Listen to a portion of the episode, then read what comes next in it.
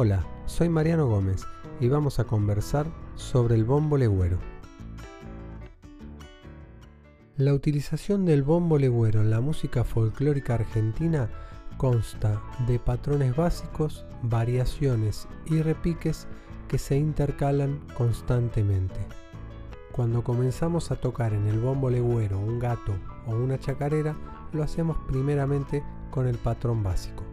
Este patrón básico ha ido variando a lo largo de la historia de la música argentina. Hoy vamos a ver tres de esos patrones y la evolución en el tiempo.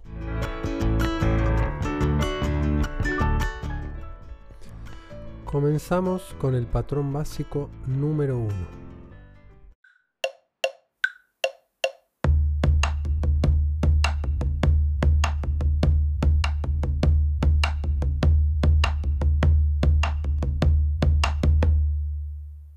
Este que acabamos de escuchar es uno de los patrones básicos más antiguos. Tiene la particularidad de comenzar el sonido o el golpe número uno en el parche.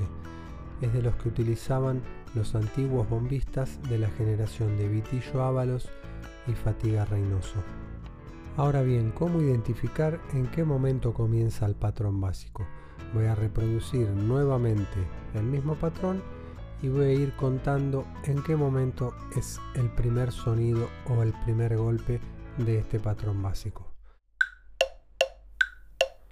1, 2, 3, 4. 1, 2, 3, 4.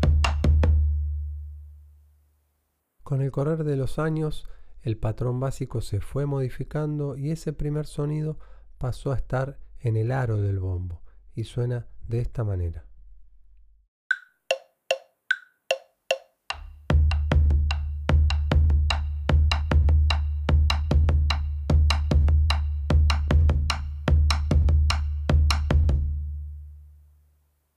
Con respecto a la alternancia de las manos o a la asignación de cada sonido, esta técnica en percusión tiene el nombre de digitación.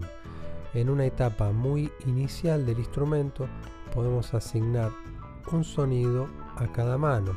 Por ejemplo, todos los sonidos con aro, asignarlos a la mano izquierda y todos los sonidos de parche, asignarlos a la mano derecha. Claramente que lo ideal es estudiar digitación variada. Hay muchos libros que nos permiten el estudio de la técnica de la digitación para poder elegir con mayor libertad cómo ejecutar cada uno de los sonidos. Ahora bien, resuelta la técnica de la digitación, escuchamos nuevamente el patrón básico número 2 identificando dónde comienza cada compás. 1, 2, 3, 4. 1, 2, 3, 4.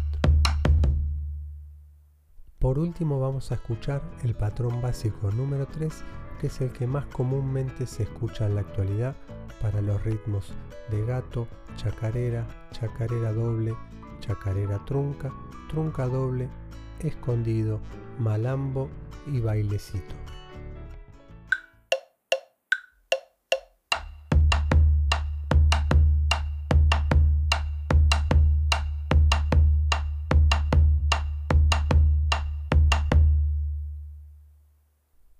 Diferencia de los dos patrones básicos anteriores, este tiene un sonido menos en el parche. Lo escuchamos nuevamente e identificamos dónde comienza cada patrón. 1, 2, 3,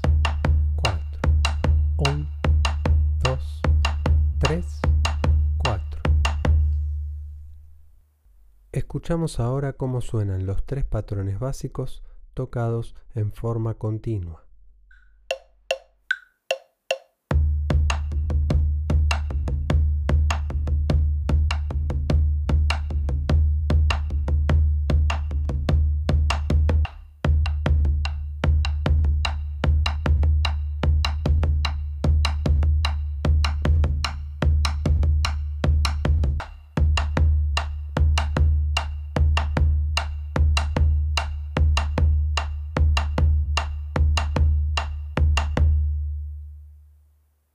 Ahora vamos a escuchar cómo suenan los patrones básicos con la música.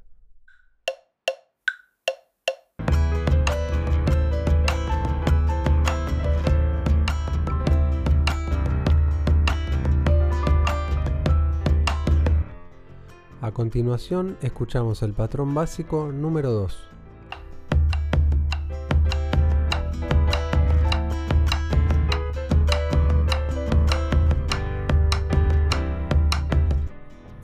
Y por último el patrón básico número 3.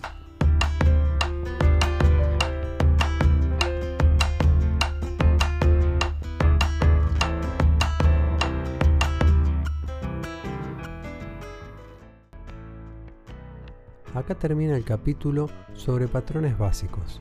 Soy Mariano Gómez. Nos encontramos la próxima para seguir conversando sobre el bombo legüero y su utilización en la música folclórica argentina. Hasta pronto.